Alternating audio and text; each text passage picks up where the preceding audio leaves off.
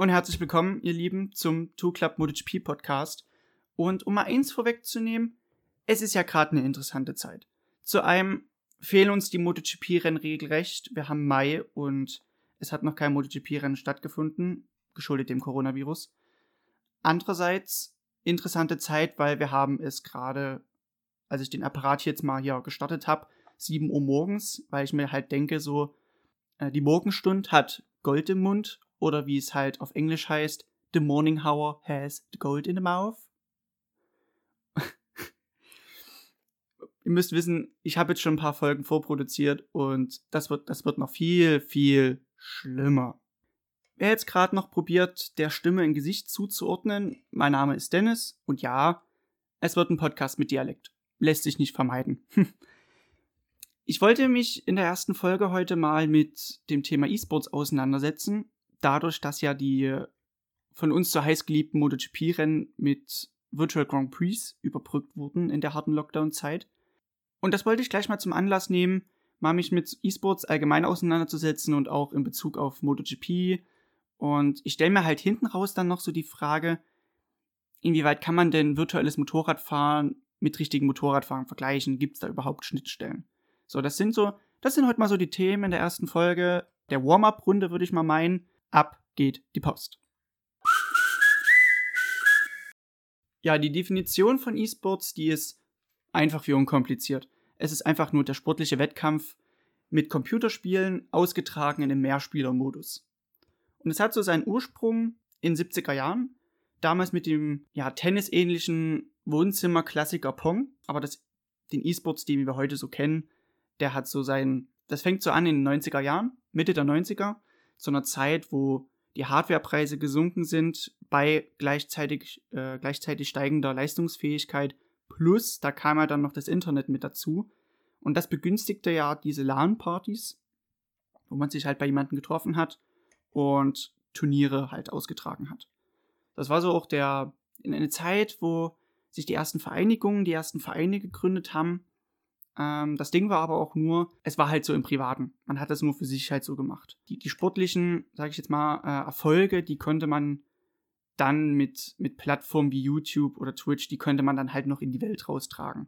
Und damit wurde es halt nicht nur eine Jugendkultur, ähm, es, es, wurde halt ein Massenphänomen. Es, und das war natürlich dann interessant, weil bei so vielen Menschen, die das interessiert, da, da riechen die Sponsoren natürlich dann auch eine gute Möglichkeit. Und das war, war natürlich dann so die, die, diese steigende Popularität, immer mehr Leute haben damit angefangen, Sponsoren kamen dazu. Das hat natürlich dann Professionalität begünstigt. Es kamen immer mehr Meisterschaften dazu. Die Zuschauerzahlen sind gestiegen. Es war wie so eine positive Aufwärtsspirale halt. Und mittlerweile ist es halt so, dass die meisten großen E-Sports-Events, die werden in großen Stadien ausgetragen mit Tausenden von Zuschauern. Das ist abnormal. Und ich dachte mir mal, um das mal kurz mit Zahlen und Fakten zu untermauern, also allein im letzten Jahr wurden in der Branche 958 Millionen Euro Umsatz verzeichnet und Prognosen, ich denke mal, da, da, wenn man überlegt, das wird noch weiter größer, dann ist klar, irgendwann wird auch schon diese, diese Schwelle der Milliarde überschritten. Ich bin echt verblüfft, mit was für Millionenbeträgen man da um sich wirft. Also Sponsoren, Medienrechte, Werbung, alles so im, das ist, das ist ordentlich. Und Natürlich sind dann auch so namhafte Sponsoren wie, wie Red Bull da auch jetzt schon vertreten, die auch eine eigene, eine eigene Organisation schon haben. Und was ich äh, bei diesen Zahlen und Fakten noch gar nicht mit einberechnet habe, sind die Sportwetten. Ich meine, ist ja nochmal ein Geschäft für sich selbst. Und das, äh, auf diesen Zug ist die MotoGP so im Jahr 2017 aufgesprungen. Damals gab es erstmal so eine so Online-Qualifikationsrennen mit dem Milestone-Spiel MotoGP 17. Man muss das ungefähr so vorstellen, jeder bekam das gleiche Material, den gleichen Fahrer, die gleichen Bedingungen auf der gleichen Strecke und es ging wirklich nur darum, wer halt der Schnellste ist. Und die, die 16 Schnellsten damals, die kamen dann zu einem Offline-Finale in Valencia. Und der Gewinner bekam dort damals auch ein BMW 240i. Also kommst hin als, als, als äh, Zocker quasi und fährst Häme mit deinem eigenen Wagen. Ist schon cool. Und das hat sich natürlich jetzt bis äh, diesem Jahr immer organisch schön weiterentwickelt. Man hat da immer mehr äh, am Projekt gefeilscht. Und ich, ich persönlich, ich persönlich finde, dass das ist auch wichtig für die MotoGP, denn die, die Zuschauerschaft, die altert natürlich momentan auch im Motorsport mit und ähm, man muss halt die jetzige Generation versuchen, irgendwie abzuholen, dass man quasi die, die Zuschauer von morgen generieren kann. Und ich denke, dadurch, dass die, die meisten in meinem Alter, ich bin jetzt, sage ich mal, eine Ausnahme, der sich so intensiv schon für MotoGP auch interessiert, aber es ist, es ist halt so, momentan reicht für, für so eine Generation schon ein Smartphone und irgend so ein Livestream, damit sind die schon befriedigt. Die fahren halt nicht mehr raus an die Rennstrecke, campen dort im Zelt für drei Tage und sitzen für über zehn Stunden auf der Tribüne. Das, ich glaube, da ist es halt auch wichtig für die MotoGP, die, auf die, diesen, diesen Zug mitzufahren, um einfach im Gespräch zu bleiben. Und das war auch jetzt in der Lockdown-Zeit auch ganz wichtig, im Gespräch zu bleiben, weil das Einzige, was wir halt machen durften, war ja großartig nur einkaufen gehen oder vielleicht zum Arzt. Und sonst saßen wir halt zu Hause. Und da war es eben dann die Aufgabe der Organisatoren, die MotoGP halt ins Wohnzimmer zu holen. Und da finde ich, ist das gar nicht mal so verkehrt. Es ist die äh, Virtual Grand Prix, die waren jetzt keine E-Sports-Events, das war einfach nur so eine Gaming-Runde, eine entspannte, eine, lo eine lockere Gaming-Runde. Da, also da kann man jetzt nicht von E-Sports reden, so wie wir es jetzt in den letzten Jahren bei der MotoGP äh, gesehen haben. Interessant ist aber, äh, die Art und Weise, wie man jetzt schon die, die Fahrer für sich verpflichtet. Also einfach mal zwei, zwei Geschichten. 2019 wurde Lorenzo Daretti, der zu dem Zeitpunkt zweimaliger E-Sports-Champion war, von Yamaha als erster Werksfahrer bestätigt. Ich fand es sehr symbolisch cool, wie sie das dann nochmal so manifestiert haben. Da gab es eine Pressekonferenz, man hat den Lorenzo in eine, in eine Kombi gezwängt, hat ihn auf seine M1 gesetzt, die mit seinem Design auch ausgemustert war. Und hat man so links und rechts Rossi und Vinales gestellt. Oh, das, das Lächeln, es gibt es ja immer noch auf YouTube zu sehen. Das Lächeln von dem wie ein kleines Kind an Weihnachten. Echt schön. Und jetzt vor einigen Wochen habe ich erst noch gelesen, da hat Pramac jemanden neu verpflichtet. Und die haben aber dafür die E-Sports-Agentur Pro2B äh, angeheuert, die halt, sag ich mal, den neuen E-Sports-Star von morgen ja, vermitteln sollten. Also es gibt dann schon Headhunter für solche Sportler. Und wie bereits eingängig erwähnt, ich stelle mir halt auch die Frage, wenn ich das immer geschaut habe, inwieweit kann man halt E-Sports als Sport bezeichnen. Das, also man muss sich so vorstellen, in Deutschland ist die Handhabung momentan so, man hatte damals vor einigen Jahren ein Rechtsgutachten aufgesetzt, wo man sich halt mal ganz nüchtern damit auseinandergesetzt hat, okay, erfüllt E-Sports die, diese Kriterien als Sport bezeichnet zu werden. Und das Rechtsgutachten ging halt so aus, dass es halt abgelehnt wurde, dass man das halt nicht als Sport angesehen hat. Da gab es halt drei Hauptgründe. Zu einem fehlt diese sportliche Betätigung, darüber hinaus die Vereinstrukturen und sie finden halt, die das damals aufgesetzt haben, die finden es halt nicht ethisch wertvoll. Man muss aber nochmal bedenken, E-Sports ist halt nicht nur sowas wie MotoGP, so elektronische Sportarten, Simulationen oder wie Formel 1, das haben die ja auch, oder Bogenschießen, sowas halt. Da gehört halt auch diese, diese E-Gaming-Szene mit, mit Shootern und Strategiespielen dazu.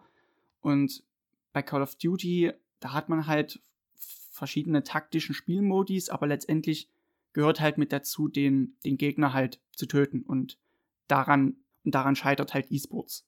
Demnach hat auch der Deutsche Olympische Sportbund noch eine kleine Differenzierung vorgenommen und sagen, okay, wir finden halt, dass elektronische Sportartensimulationen, so wie jetzt in unserem Fall MotoGP, das ist schon, das ist interessant, das finden wir gut.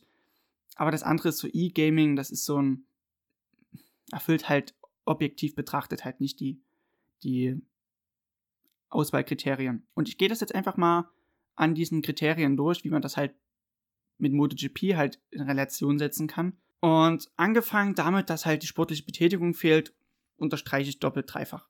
So, aber ich finde dann auch die Frage muss man sich stellen, warum ist dann Schach ein Sport, wenn da sportliche Betätigung auch fehlt? Ich meine, na gut. Ich finde, Sport hat so ein, so ein allseits bekanntes Bild. Also wenn ich an Sport denke, da denke ich an Bewegung.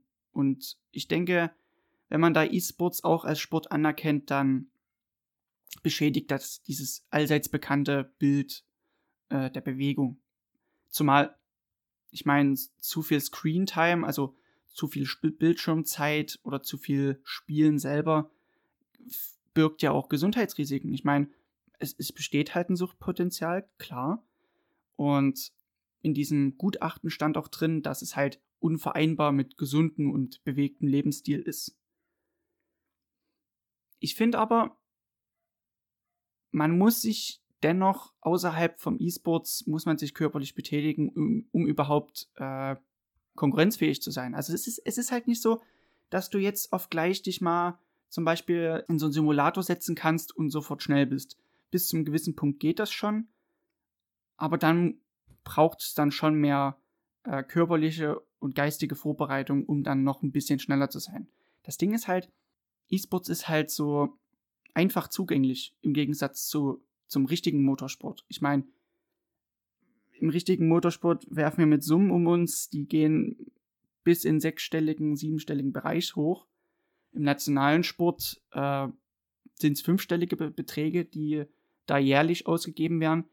Und das Ding ist halt, du kannst, du holst dir für einen Simulator für einen guten vierstelligen Betrag und dann bist, dann kannst du genauso schon an Rennen teilnehmen. Und ähm, die PS4, wenn wir jetzt mal nochmal auf E-Sports zu sprechen kommen, in der MotoGP, die gibt es für 400 Euro im Pack mit dem Spiel. Und damit, worauf ich jetzt aber jetzt erstmal hinaus will, das hat ja jetzt immer noch nichts mit sportlicher Betätigung zu tun. Es, es gibt einen Haufen Leute, die das machen und demnach auch sehr viel Konkurrenz.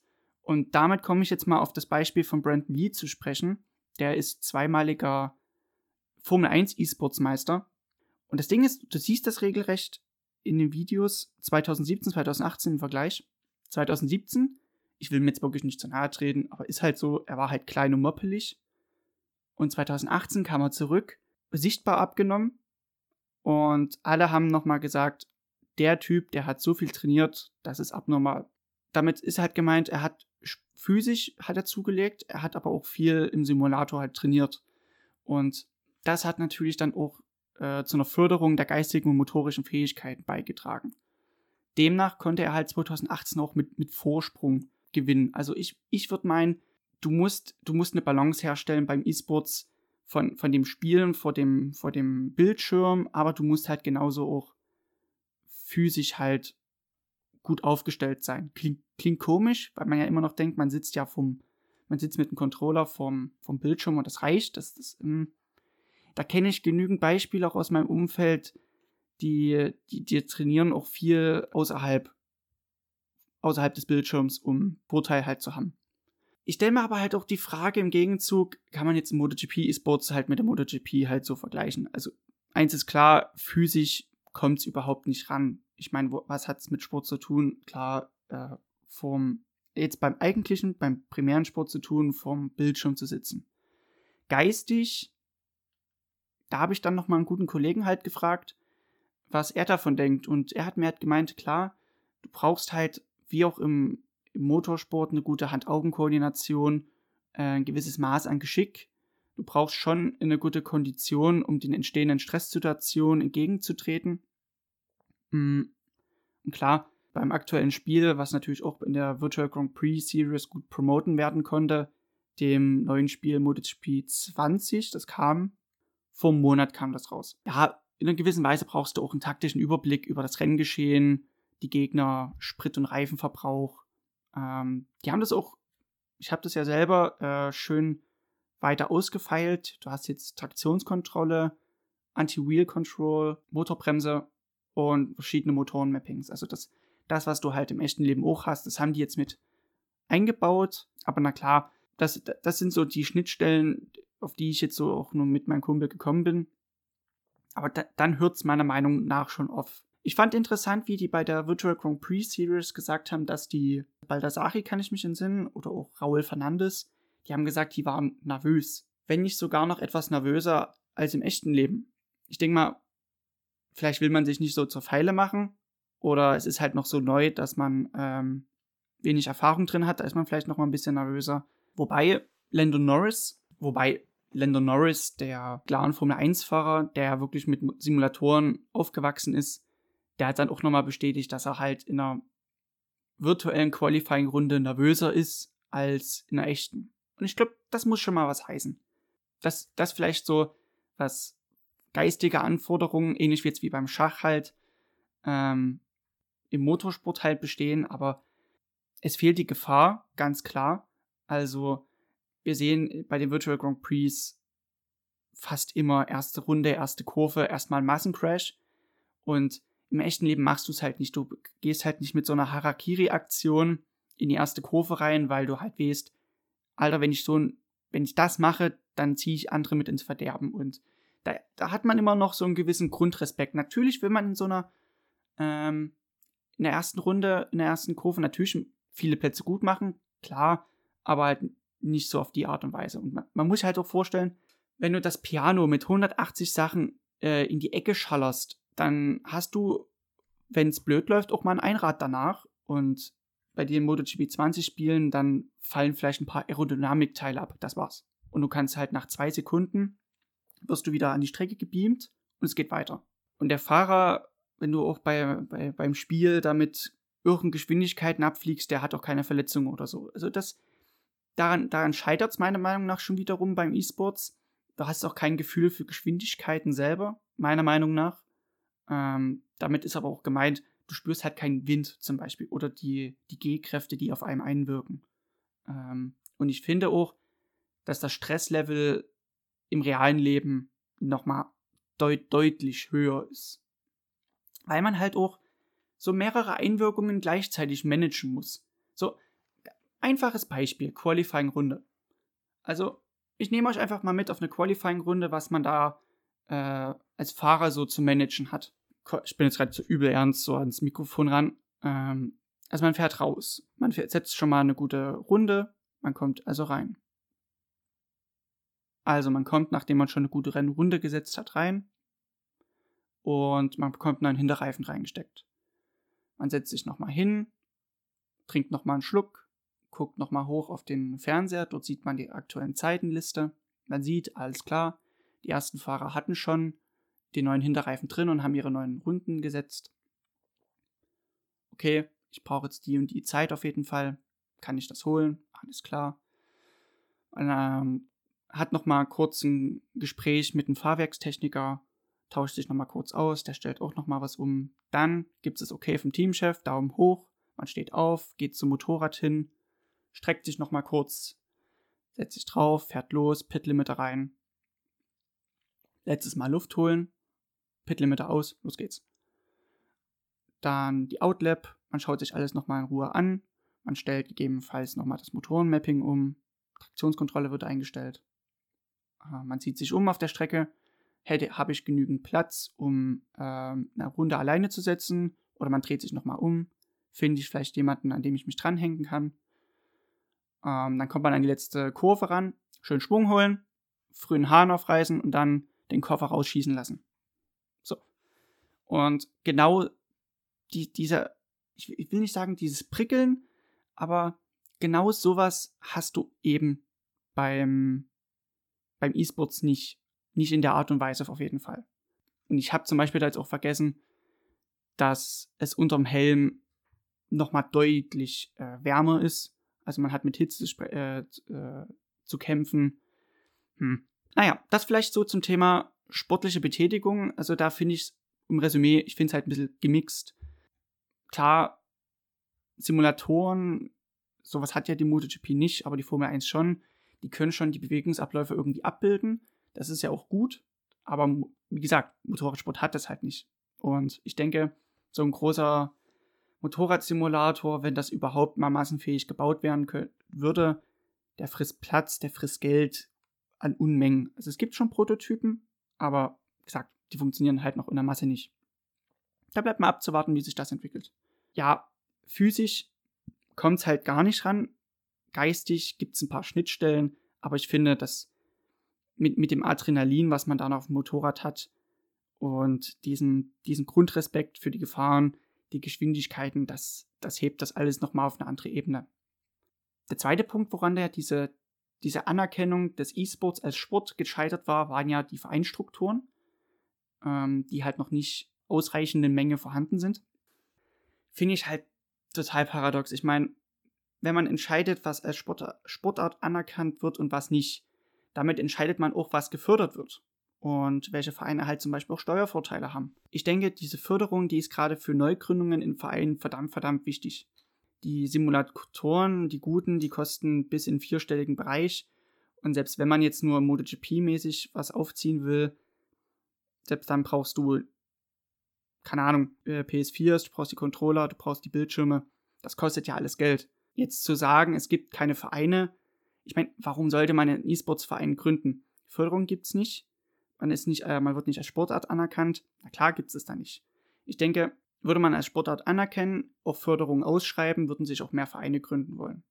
Und der dritte Punkt, da möchte ich ja kurz nur, nur kurz eingehen. Da ging es ja darum, ob das ethisch wertvoll ist oder nicht. Wie gesagt, da gehören halt diese E-Gaming-Spiele äh, halt auch mit rein, wo halt Gewalt ein Fundament ist, sag ich mal, vom Spielprinzip. Ethisch wertvoll heißt ja dann auch, ob Fair Play herrscht oder ob es, sag ich mal, Chancengleichheit gibt. Und da hat eSports eine große Stärke. Ich kann halt in den Menüanpassungen jedem das gleiche Motorrad geben, gleichen Bedingungen, sodass da kein, kein Unterschied herrscht irgendwie. Finde ich auch eine Schwäche, sag ich mal. Weil, wenn ich im Frühling nach Oschersleben fahre und ich fahre dort 1,32 und dann ich komme im Sommer wieder und bin auf einmal dann bei 1,29. Natürlich gibt es dann eine gewisse Track Evolution, dass ich die Strecke nach dem Winter ähm, dass die noch grün ist, dass da noch kein Grip da ist, ist ja klar. Das hast du aber beim E-Sports halt nicht. So, da müsste man zum Beispiel als Spielentwickler noch, wenn man den Realismus schon versucht, versuchen will ranzukommen, sollte man auch in die Richtung mitentwickeln. Aber da finde ich, bei der MotoGP finde ich das ziemlich gut. Jeder hat das gleiche Material und es kommt halt wirklich nur drauf an, wer halt der schnellste ist. Oder auch es ist nicht immer nur der Schnellste, der gewinnt, es ist auch meistens der Cleverste. Ja, ich habe ja auch zwischenzeitlich schon ein paar Schwächen angesprochen. Wie gesagt, das Verletzungsrisiko fehlt, was halt auch mehr Kollision als im, als im richtigen Leben ähm, hervorruft. Auch, dass zum Beispiel der Wind fehlt oder die unterschiedlichen Verhältnisse, die, die gibt es halt nicht. Würde ich jetzt so im Deutschen Olympischen Sportbund mit sitzen, würde ich halt die Förderung gerade solcher elektronischen äh, Sportsimulationen schon würde ich weiter vorantreiben wollen. Es ist ein Thema, was uns noch lange begleiten wird. Und ich glaube, jetzt in der Lockdown-Zeit, wo halt auch kein richtiger Sport ausgeübt werden konnte, war es ein super, war es super zur Überbrückung. Die, die Virtual Grand Prix, ja, sind schön anzuschauen. Ähm, aber ich sag mal so, man wird jetzt kein Top-Motorradfahrer im richtigen Leben, wenn man viel vor der Konsole sitzt. Also ich denke, da muss man eher mehr auf dem richtigen Motorrad sitzen. Aber es ist schön, macht Spaß, eine tolle Abwechslung. Ähm, aber naja. Ich würd mal, mich würde mal interessieren, was ihr vom Thema E-Sports haltet. Ihr könnt ja mal einen Kommentar unten bei YouTube dalassen. So, das war's für heute. Vielen, vielen Dank fürs Einschalten. Danke fürs Zuhören und wir hören voneinander. Ciao, ciao.